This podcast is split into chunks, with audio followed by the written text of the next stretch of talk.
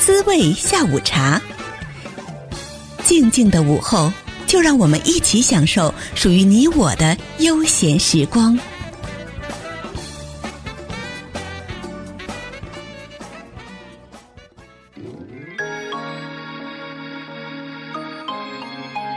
我的新书叫做《那些做自己的女人和她们的餐桌》，就是我到五个国家：法国、丹麦、英国、西班牙跟意大利，拜访十二位女性，然后让她们谈餐桌故事，也谈她们如何料理自己。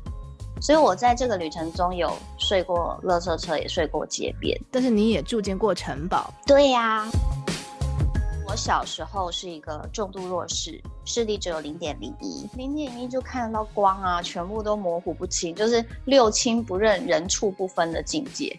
这世上哪有什么最好的女人，只有成为最好的你。王牌驾到！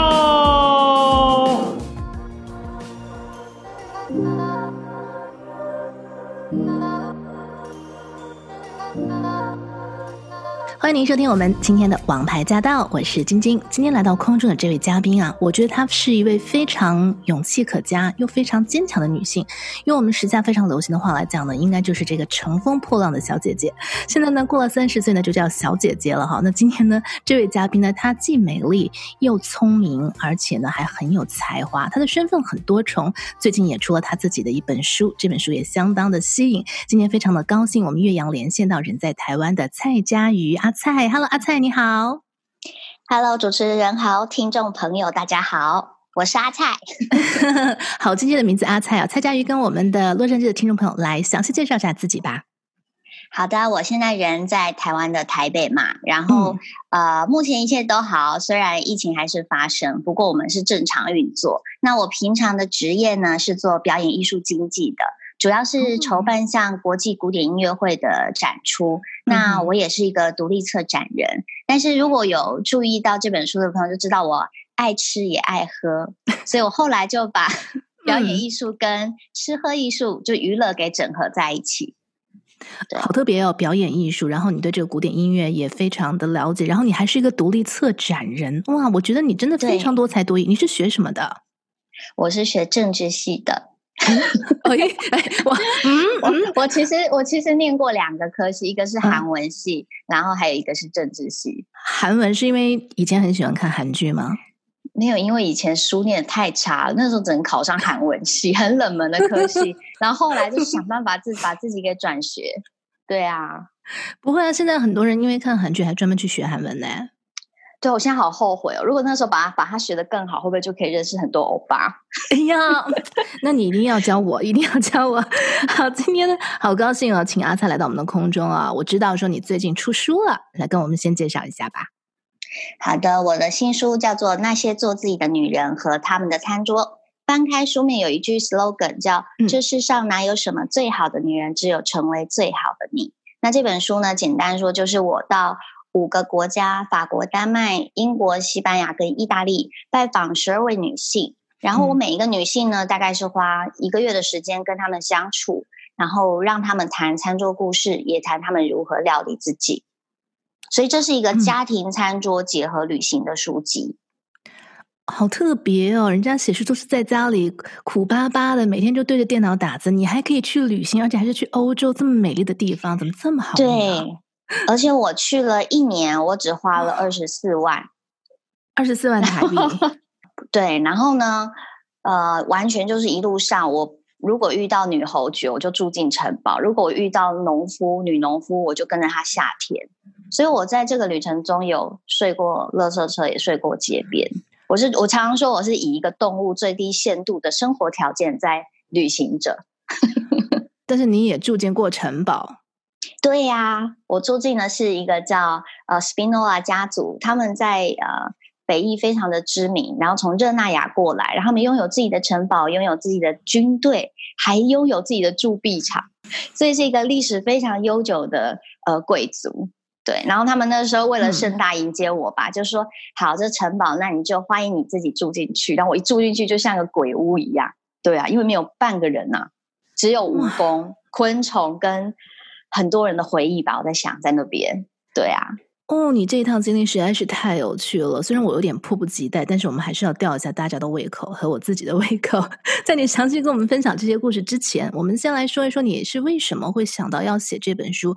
然后，其实花一年的时间去欧洲旅行去做这些事情，也不是一件这么容易的事情。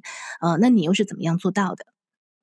我想，如果说出书讲说你是出去找自己，或者是说这趟旅程，会有很多人这样的说法。嗯、但是我在我的我就就台湾来说，我们的生长条件里面，嗯，大部分我们都还是在跟男人学习如何当个女人，也就是在你的生活当中，也包括像你在过年的时候吃个围炉嘛，嗯，有可能一道蒜泥白肉绕了一圈到你面前已经没有肉了，永远都是长幼有序，然后男生先用再到女生。那我其实不会觉得说啊，为什么我身为女性，我要去接受这样子的一个社会条件？但是我会开始去省思，是什么样的社会环境造就这样的女性价值。所以我其实，在二零一五到一六年的时候，我被资遣了。那个时候我二十八、二十九岁，我已经做到可以说很多人羡慕的职位，总监的职位，然后。年收入也破两百万，没有很多啦。但是以一个做 marketing 来讲，它非常需要 localize 的一个角色，这样已经很不容易，尤其是在台湾。可是当我被之前那一刻，我突然觉得，哎，我人生走到一个程度，我还是在被别人主宰的这个状况，我没有很喜欢。我突然就开始想说，那我有没有办法拥有我自己的作品？尤其我做了品牌行销，做了表演艺术这么久，我有没有可能有自己的代表作？于是我就想，好吧。没有 A，没有 B，不然我自己来衍生一个企划案，我来写这本书的企划，然后争取赞助装备的赞助啦，然后就开始这趟旅行。这个也是跟很多人在想要出版这件事情不太一样，因为很多人是他有一些事情经过整理来做出书，我是从一开始就计划好要出这本书，然后把该住在哪边啦，该有的基础的装备背包啦或御寒外套这些，我都是用赞助的方式先谈好。甚至到当地，我有些时候蛮惨，确实睡路边。可是我也经历过谈到建商的赞助，让我有机会在一些住宅里面可以好好的创作。对啊，然后透过这趟旅行，嗯，我慢慢才有办法去了解从找自己到做自己中间的差异。可是我们谈到这，今天我是不是要留一点伏笔，后面再讲？不要把它，不要把它整段都讲完了。对，很好，很好。我听到这些，其实我真的觉得你的这趟经历、这趟旅程了，非常的奇妙，也是一趟找自己的旅程。不过我有点好奇啊，就是因为我在网上阅读你这个资料的时候，有一句话是你自己写的：“因为曾经看不见，直至现在，我仍用听觉来找光影、拍摄和书写。”什么意思？对，就是我小时候是一个重度弱视。视力只有零点零一，那零点零一，你的看得见吗？零点零一，零点零一就看得到光啊，全部都模糊不清，就是六亲不认、人畜不分的境界。是 从小就这样子啊？对，从出生就重度弱视。对，所以我我其实靠听觉，是因为我妈妈她从来没有把我当做一个特殊小孩在对待，她一直都觉得人会长高嘛，所以视力也一样。那他小时候就给我一个玩具相机，那用听觉的方式是因为我妈妈会教我，比如说举个例子，我们他带我到阳台，然后呢，他会在我旁边甩那个铃鼓，我会感觉到脸的一方是热热暖暖的，然后我妈妈就告诉我，这个方向就是阳光，这就是阳光的感觉，或者是说，当我以前拍照，我眼睛是看不到的，我是拿一个小小的旗子或小拐杖。然后就往前面一直吐，一直吐，一直找路嘛。那我会测量跟物品的距离，我会拍拍东西，知道他们彼此大概的方向。然后我真的有办法在视力还没有很好的时候，可以摆出一个小餐桌，有有西瓜，有苹果，有什么的那样水果的景象，自己把它拍下来。因为我妈妈觉得，当我拥有这样子的创作能力，呃，我就可以开始问身边人说：“哎，我刚刚拍到的照片，我拍到了些什么？”那我突然间就觉得，我用另外一种方式看见了。而我妈妈认为，一个人的信念会决定他的命运。当你的心里觉得我是看得见的状况，会不会我的女儿有一天她真的就会看得见？嗯，听上去你妈妈是一个非常了不起的女性。待会儿我想呢，我们也在空中来介绍一下你妈妈是一个什么样的女人。然后你的童年，啊、对，然后我也想知道你后来是什么时候可以看见光明的？你第一次看到这个世界又是什么样的一种心情？我们稍微休息一下，马上回来。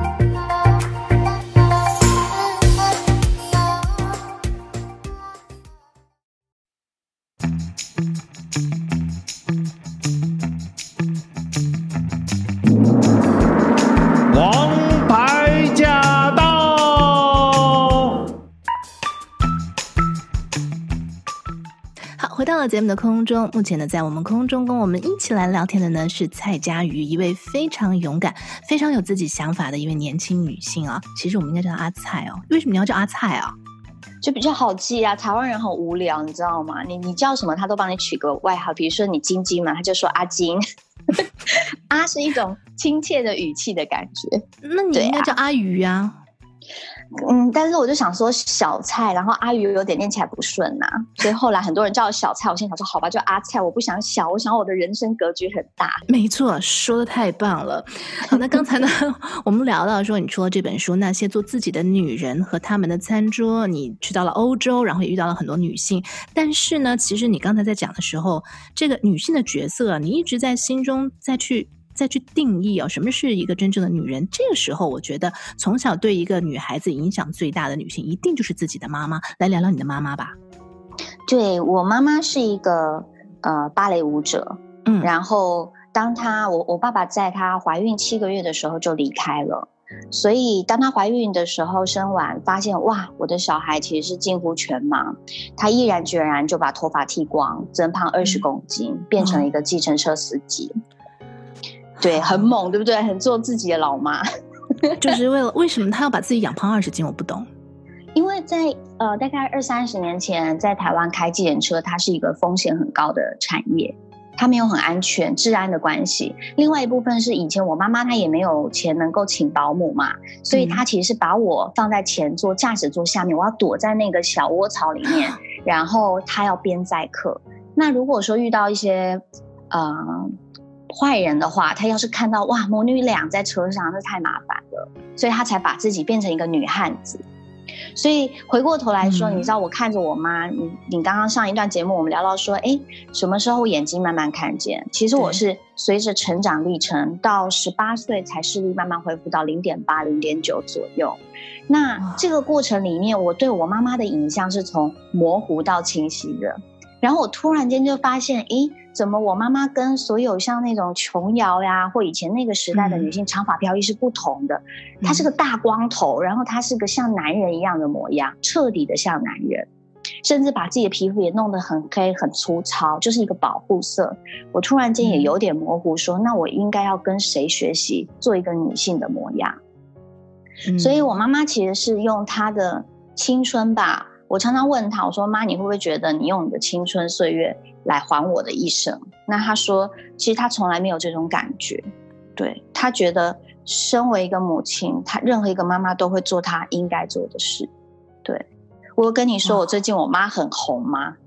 咦，怎么说呢？就是你知道，晶晶我就是出了这本呃那些做自己的女人和他们的餐桌，然后在台湾就是。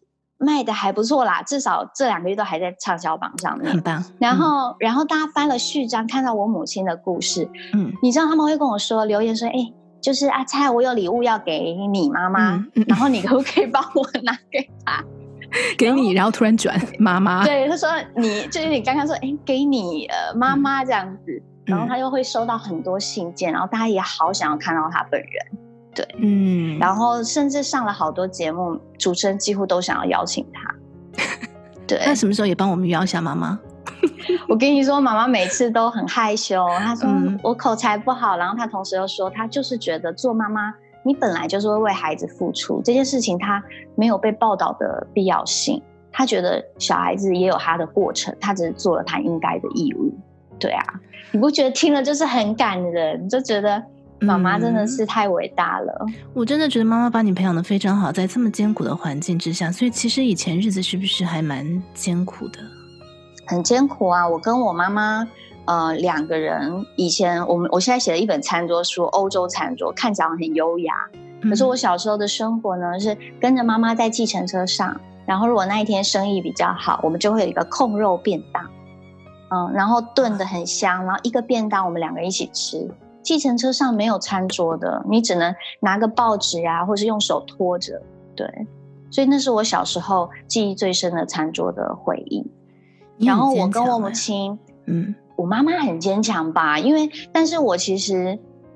我刚刚在上一段节目提到说，我妈妈教会我，当我脸朝向阳光，我看不见的时候，那种温暖的感觉，她跟我说这就是阳光。可是我纵观我妈妈的一生到现在，就是你好像要不断很积极，人生都要面向面向阳光。可是有多少人会去承认，你这样子久了脸也会晒伤？就是其实我妈妈是把她所有的痛苦。你想想看，一个女性啊，她怀孕七个月，老公就离开了，那她还要独立抚养她的女儿，然后她的女儿又眼睛看不到，她究竟有什么样的意志力可以让她不断的撑下去？而且她不是只在台湾啊，她是从台湾，然后能够把我送去日本，然后展开很辛苦将近二十年的治疗过程。对，所以你的眼睛是在日本得到治疗的，对吗？序章的东西，嗯。因为我妈妈十四岁被送去日本当女工，所以她在当地有既有的人脉。嗯、可是当时她，我记得有一次我问她，我说：“妈妈，你从呃芭蕾舞者，然后你可以有很多工作可以换，为什么偏偏是司机呢？”因为他也开货车，什么车他都开。嗯，那我妈妈会有说：“因为计程车司机是唯一还能够让他双脚跳舞的一个行业。”哇！也就是说，你在那个踩踏板刹车，然后你可以播着古典音乐，他还是可以追逐他的梦想，他还是可以用他的脚去前进跟后退。对，哦，这是很令人泪崩的一段经历啊。嗯，阿、啊、在你 第一次 对你，你第一次真正清楚的看到这个世界的时候，他跟你以前的想象像吗？想象完全不一样，因为我觉得。我刚看见的时候，我也曾经经历过，是一个很幼稚、很叛逆的青少年。因为我看得见的时候，我的眼睛是斜视，而且我的左眼的黑眼珠几乎快有四分之一都塞在我的眼角里，就是人家说的斗鸡眼。对，嗯，我其实没有感觉不一样，我只是觉得眼睛歪歪的，看东西都两个很辛苦。可是这个社会慢慢告诉我，我跟别人的长相不同。所以我年轻时候有一段时间很不懂事，就是我会有很多的情绪。你在外面面对求呃，不管是你要生存，你要呃学业，你遇到喜欢的人，你都没有办法勇敢的去表达，然后开始会对妈妈生气。可是我从来没有去思考，说我所认为我失去的青春岁月，我妈妈也同样在失去着。对，然后那段时间我妈妈很辛苦，因为她要面对。我们一家的生存嘛，总是要赚钱。可是另外一方面，他也不了解为什么他的女儿这么伤痛，因为他自己对他的小孩，他没有，他觉得我从小教育你，你没有跟别人不一样，我们一样可以学习，一样可以学钢琴，受最好的教育。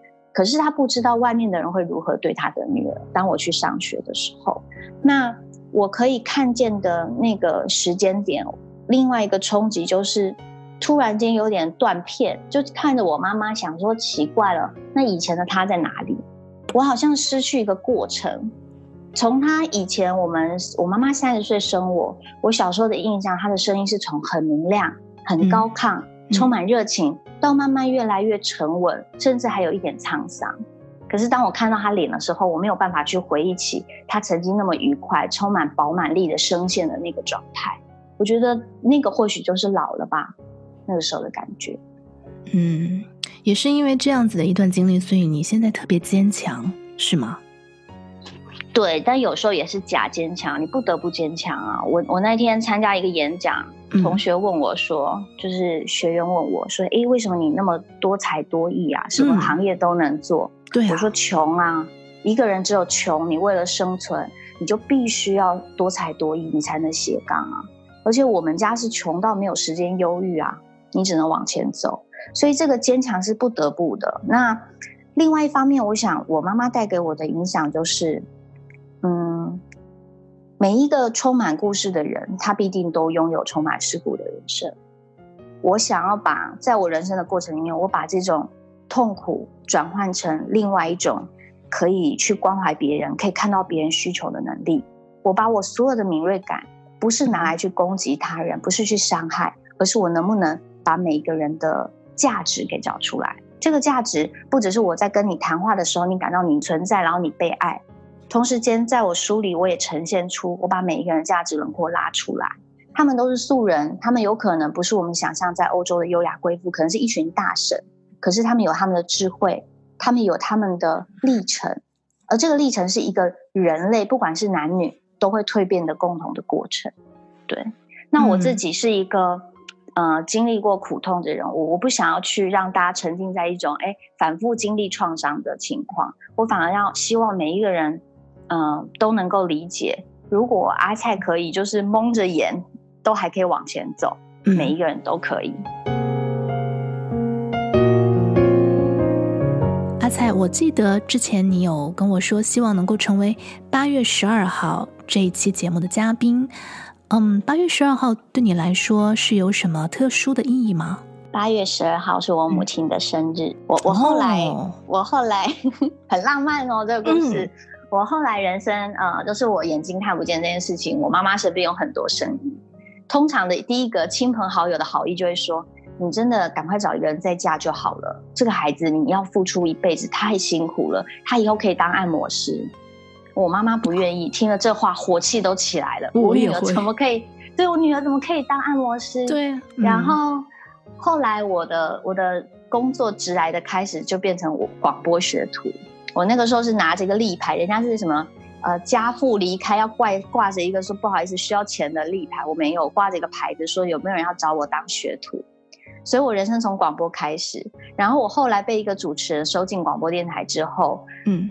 我最大的梦想就是能够在广播节目上跟我母亲说说我爱你。后来我每一次只要机会主持到或助理主持，反正就有机会在空中，我就是要跟我妈妈说：“妈妈，我爱你。”那八月十二号是妈妈的生日啊，生日快乐，妈妈我爱你，还是要再讲一次。阿菜的妈妈，我是晶晶，祝你生日快乐，Happy Birthday！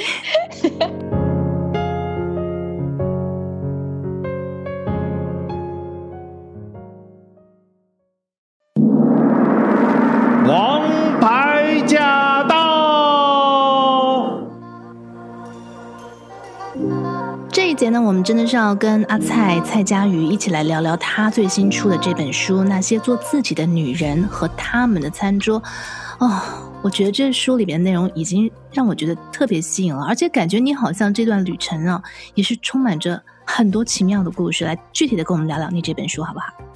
好，我其实呃，那些做自己的女人和她们的餐桌，嗯、我拜访了五个国家嘛，然后其实我一开始啊。嗯想法就想说，那我寄出个一百封信好了，看有没有人要来参加我的计划。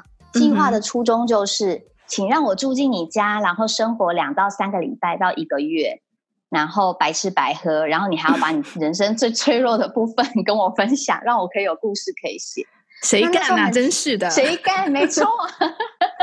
所以我寄出的信没有人回我啊，嗯，没有人要搞这件事情。然后我后来就发现说，哎，好像不能这样做。于是呢，我就采取了好吧，从 Airbnb 入手。嗯，因为我就想说，我要发展一个图文书。Airbnb 有一个好处，就是我至少可以确保他家里是好看的。哎，对，所以我对我就知道太喜欢了，我就开始寄信。所以我后来是从线性的找受访者，到最后变成点性的找受访者。从法国到意大利，慢慢开始有人推荐起来。嗯，那我印象中，呃，对我自己冲击比较大的故事，呃，是在丹麦。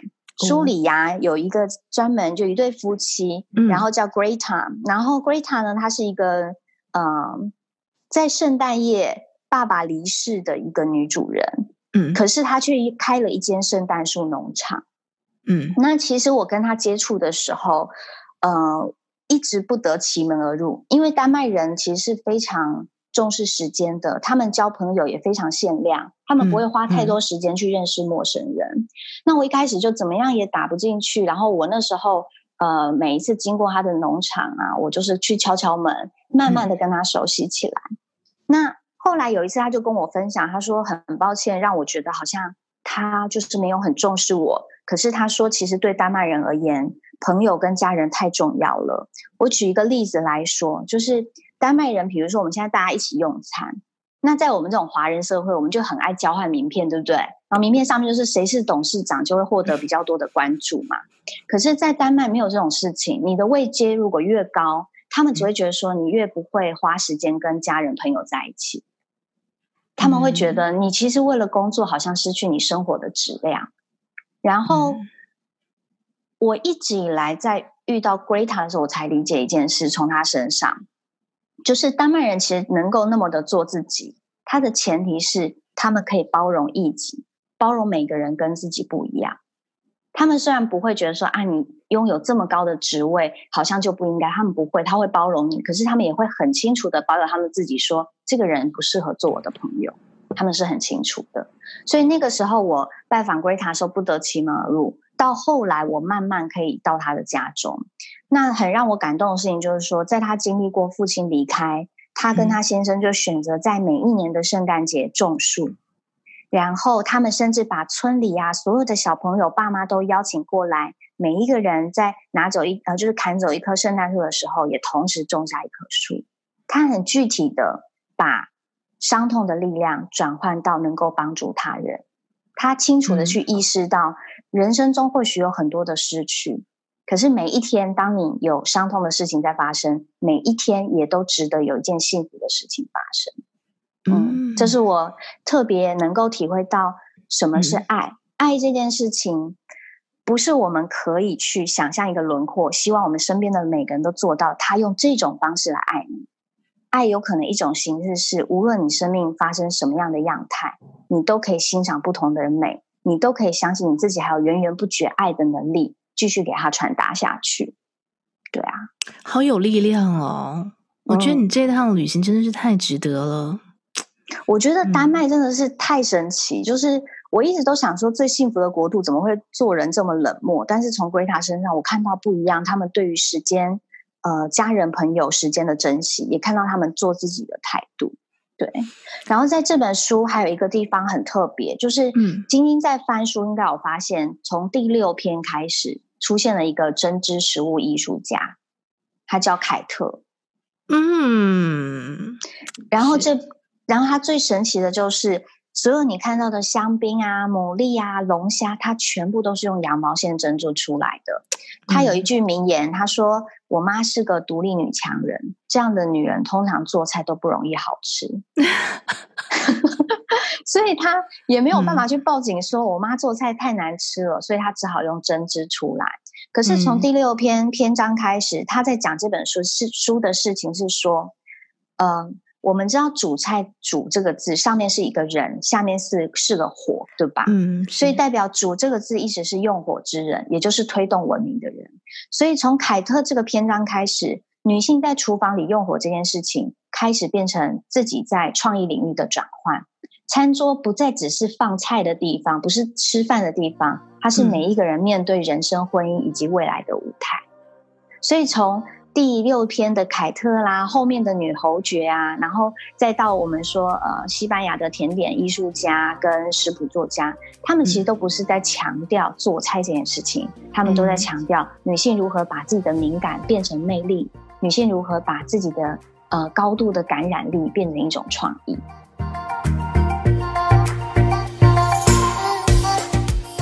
诶，那我很好奇，你是怎么样住进那位女侯爵的城堡的呢？我在意大利的时候穷途末路了，真的穷途末路。嗯、你说二十几万怎么可能在欧洲停留一年嘛？所以我到那时候没有钱，弹尽粮绝，然后我就写了封信，嗯、然后我就心里想说，女侯爵他们家的历史看起来，呃，有拿破仑，然后又赞助过哥伦布，那这样子会赞助冒险家的人，我或许有点机会，所以我就真的写信了。然后没有想到，呃，他叫马西马西米利亚娜，然后。真的就回信，然后就说欢迎你来到我们的小镇。塔萨罗罗是一个只有三百个人的小镇，在那个城镇里面，一座城堡、嗯、一间咖啡厅兼酒吧、一个面包店兼杂货店，跟一家餐厅跟一个教堂就立于他们之间。因为教堂是以前的，呃，有点像是我们的社交场所。好，就这样子一个小镇，然后供应所有人的生活。嗯，那是我人生里面可以说这段旅程最奇妙的回忆。你知道城堡的墙壁是非常厚的，嗯、厚到就是说，当年拿破仑拿枪拿火烧都没有用，拿枪打都打不破啊，连弹药都进不来，所以网络也完全进不来啊。嗯，所以我我那段时间，我那段时间多惨啊！我就是在城堡里面，我心想这怎么办？都没有 WiFi，我也没有网络，一开始很难过，可是后来慢慢可以感受到那种内心的宁静。对，就是你突然间在一个这么高的城堡这样望向出去。你突然间能够感觉到自己跟自己相处的时间，就是你会发现连接不是一种讯号，你知道吗？嗯，对啊。那个城堡里面还有其他人吗？我一开始啊，以为没有其他人，觉得有鬼，因为我总觉得最角落的地方有人铿铿锵锵有声音。后来才知道是一个守门员的角色，但是他不隶属在这个城堡里面，嗯，但你可以听得到他的存在。对。哦、然后城堡里就是完全呈现，嗯、比如说一百年前停留的模样，所有的镜子啊，带着灰尘的桌面啊，一个刚燃烧到一半的蜡烛啊，都硬生生的被停格在一个画面里。所以我走过每一个房间，都像是一个写实的博物馆。哇！然后承包主人他其实没有恶意，马西没有恶意，但是我住进去之后，嗯、因为晚上总要洗澡嘛，然后洗澡的时候会经过一个八人的佣人房间，嗯，那佣人房间进去，然后有一个小浴室面阳光，嗯，然后每次我一开灯，所有的蜈蚣都会跑出来，你就会看到他们，他们的蜈蚣大小大概是手指粗，大概拿出食指这么粗吧，四五条有，然后我我我因为我不怕蜈蚣，我怕蟑螂。所以我就看哇蜈蚣，然后就拿热水浇一浇，然后告诉他们说不好意思，我会来这边住一段时间，以后我灯打开的时候，你们大家各自回去哦。嗯、从那之后，后面就没有蜈蚣了。好有灵性啊！好有灵性啊！对啊妈，真的是，我都觉得他们在城堡里面住成一种精、一种修养、一种灵魂，你知道吗？嗯、我那那时候我就觉得他们或许是道士，而不是蜈蚣，他们听得懂你在讲什么。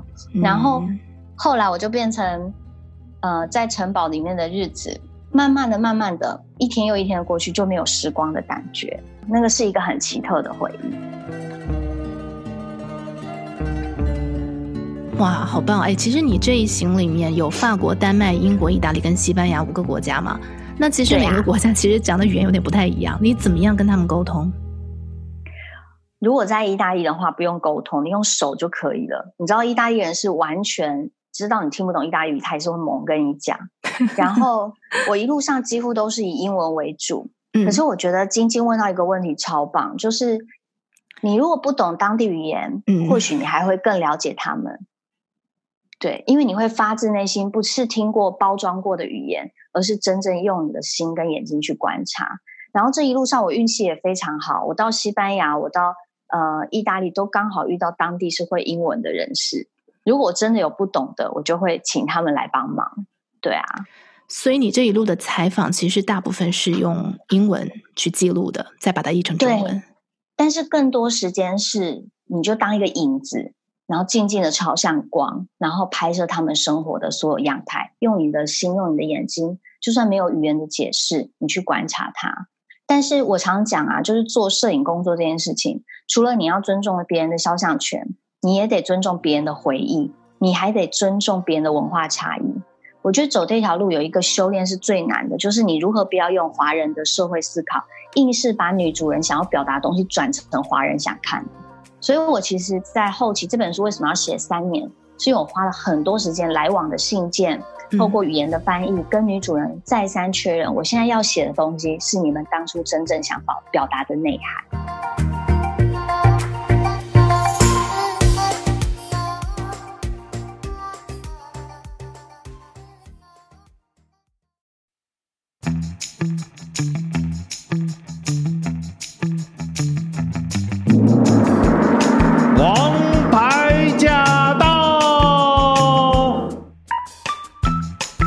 这个环节呢，我想推荐呃玛丽的慢炖牛肉。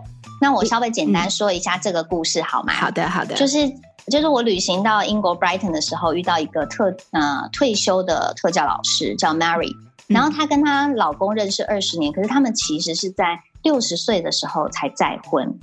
那为什么玛丽的慢炖牛肉受到很多读者的喜欢？是因为这对夫妻在六十岁共度二春。在在七十岁的时候，他们突然间决定，我们要不要把前任伴侣，就是跟前任伴侣所生的孩子一起邀过来吃一顿晚餐？嗯，然后我就很幸运的那天的餐席我有参加，然后玛丽就对不对？历史性的一刻，真的，嗯。然后那时候玛丽就把慢炖牛肉给端出来。嗯、那我想这道菜它的意义是说，每一个人退休啊，其实日子很长。嗯、那玛丽觉得，你除了可以当志工去旅行、搞剧场，可以谈场恋爱，可是更重要的事情是，这个慢炖牛肉它象征一家人最后融合在一起。嗯，那它也去象征，就像书里所讲的，单亲家庭不是一种错，单亲家庭最重要的是剩下的那个家长，你要给予你的孩子爱还是仇恨？所以当十年之后，所有人一家人跟前任伴侣所生的孩子聚在一起，这一顿牛肉成为了另外一种亲情的价值跟意义。那慢炖牛肉要怎么做呢？其实超简单，烤箱预热一百六十度，对吧？嗯那我不知道，我不知道，呃，美国那边有没有防风草这个东西？欧洲防风草长得很像白色的萝卜，但是如果没有防风草，就用红萝卜吧。然后可以跟马铃薯、洋葱切块，然后呢，就跟牛小腿肉一起，就是牛腱肉啦，把它放入炖锅，然后你再用牛高汤倒入之后拌一拌。可是玛丽有一个秘诀，就是她会在炖牛肉里面加珍珠麦。如果没有珍珠麦麦的话，薏仁也可以，但就是增加这个料理的口感。那盖锅前，假设说你家里没有办法是那种大烤箱在那慢慢的熬嘛，那你就记得在盖锅前铺一下铝薄呃铝箔纸，然后用非常微的小火熬煮六个小时，收汁到一种像浓酱的程度就完成了。哇！我觉得好专业哦，但是我只能哇一声，因为你在跟一个完全不会做菜的女人讲，所以你没听到你刚才讲说我一直没有反应吗？嗯，嗯我我我有感觉。嗯、我在我在去我在去欧洲前，我也完全不会做菜。真的，你现在会做啦？会啊，走完欧洲了，再也不迷什么人家去法国学厨艺学院，人家说他们是去交换学生，我是去交换人生呐、啊。我这一路上也是跟着很多妈妈学做菜。好，那呢，今天呢，在这个节目的最后呢，再次的感谢呢，那些做自己的女人和他们的餐桌的作者蔡佳瑜来到我们的节目空中，我觉得大家也要支持一下。这个去哪里可以买到你的书？现在呢，如果网络寄送国外的话，可以在博客来。的网站上，它有国外寄送，就是 books.com 的 TW。那如果是我个人的粉丝专业，硬要宣传一下 Table Bible，Table Bible，T A B L E B I B L E，有点嚣张，但这其实是我朋友帮我取的，但是我很珍惜。那如果想要在呃，Facebook 上面找到我，就是本名蔡佳瑜，我也很乐意可以跟大家做朋友。那也希望我们洛杉矶的听众朋友呢，也可以支持他，有空一定要去拜读一下这本书《那些做自己的女人和他们的餐桌》。最后呢，我们要再祝阿蔡的妈妈生日快乐！谢谢，谢谢晶晶，谢谢阿蔡，欢迎你下次再来我们的空中做客哦。好，谢谢，拜拜，拜拜。今天是你的生日，妈妈我。很想你，想起年幼在你温暖的臂弯里。直到有一天我长成一张青春的脸庞，于是妈妈我要向你挥手告别。那么多年支撑我的是妈妈你的眼泪。你的怀抱是温暖的海洋，童年欢乐的旧时光，你注视我的慈祥的目光，伴随着歌声飘向远方。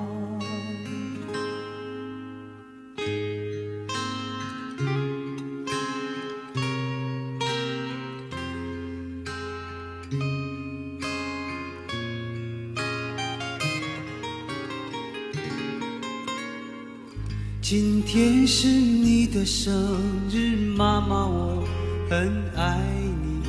长了这么大，第一次说给你听。妈妈，我告诉你，我找到了真正的爱情，她的模样就像年轻时候的你。当我降临到这个世上，你在身旁，疲倦又安详，听见爸爸对你说是个男孩啊。如今我已长成个青年，可我却不能陪在你身边。妈妈，你等我回家，是否望眼欲穿？